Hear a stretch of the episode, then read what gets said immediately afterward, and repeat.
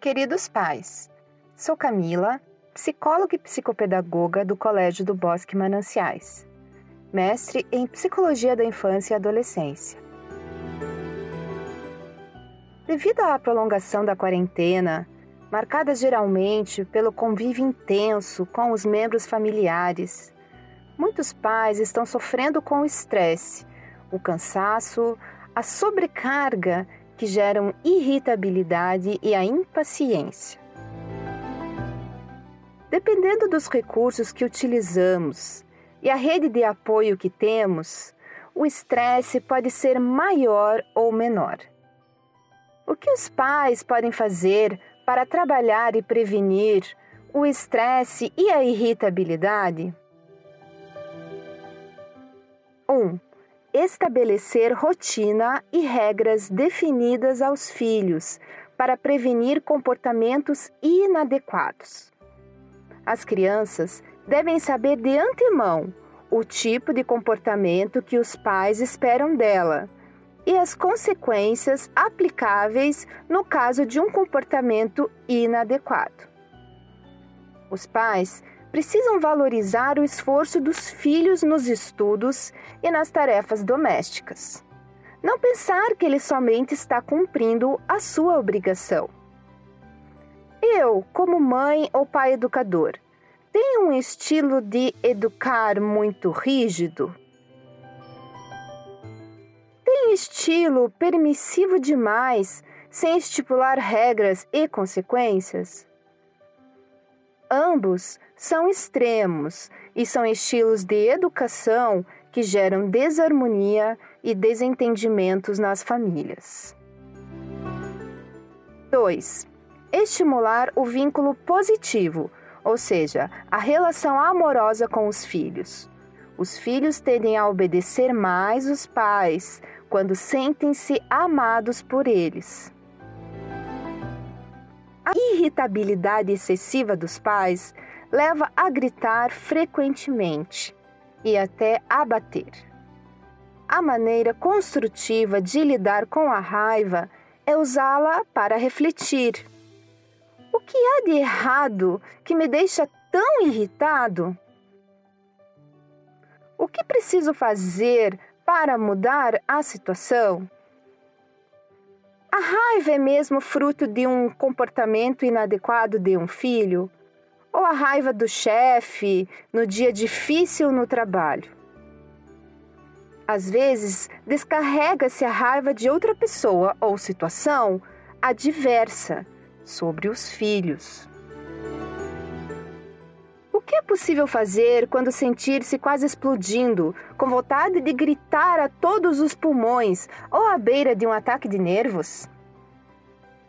Com base nos fundamentos de doutora Laura Markham, psicóloga e escritora do livro Pais e Mães Serenos, Filhos Felizes, devemos praticar 1. Um, acalmar-se e pensar antes de agir e disciplinar.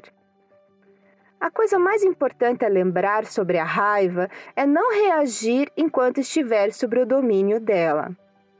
A raiva pode nos fazer achar que existe uma necessidade urgente de reagir, de fazer algo naquele instante do conflito. Lembre-se de que não é uma emergência.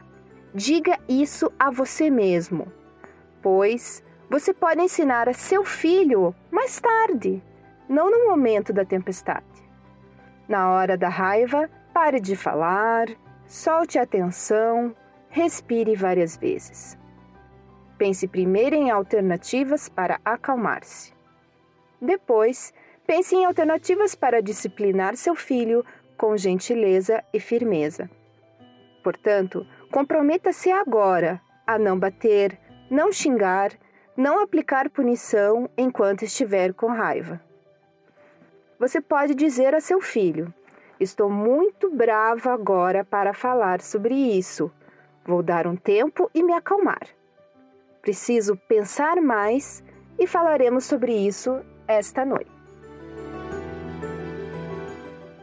2. Estabelecer limites antes de ficar irritado ou com raiva. Muitas vezes, quando ficamos muito irritados com os filhos, é porque não foi estabelecido um limite a algo que está incomodando. No minuto em que você começa a ficar irritado, é o momento ideal para fazer algo, para dar um limite. Exemplo: você pode dizer após desligar o telefone: Não gosto quando estou falando ao telefone e você me interrompe.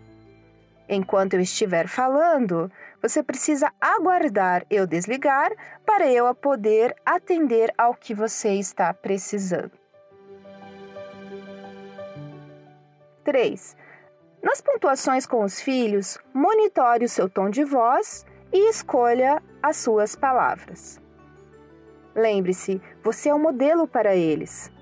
Se você está gritando demais, como vai pedir que eles não o façam com você? As regras que se aplicam a seu filho também se aplicam a você. Uma atividade bacana para se fazer em família é listar maneiras aceitáveis de lidar com a raiva e a irritação. Cole na geladeira, onde todas da família possam visualizar e relembrar. 4. Lembre-se do que é essencial e prioritário e mantenha essa perspectiva. Você está mantendo a sua família segura. Você está colocando comida na mesa. Você está trabalhando em sua própria regulação emocional. Você está fazendo o que precisa para que sua família fique bem. Cuidado com as expectativas irrealistas. Tornar-se forte e paciente, um homem ou mulher de fibra, é muito bom. Porém, super-homem e mulher maravilha só existem no mundo perfeito das telas. Assuma responsabilidade pelo que está pensando e pelas suas expectativas, que também causam as suas emoções. 5. Inclua pausas em sua programação diária.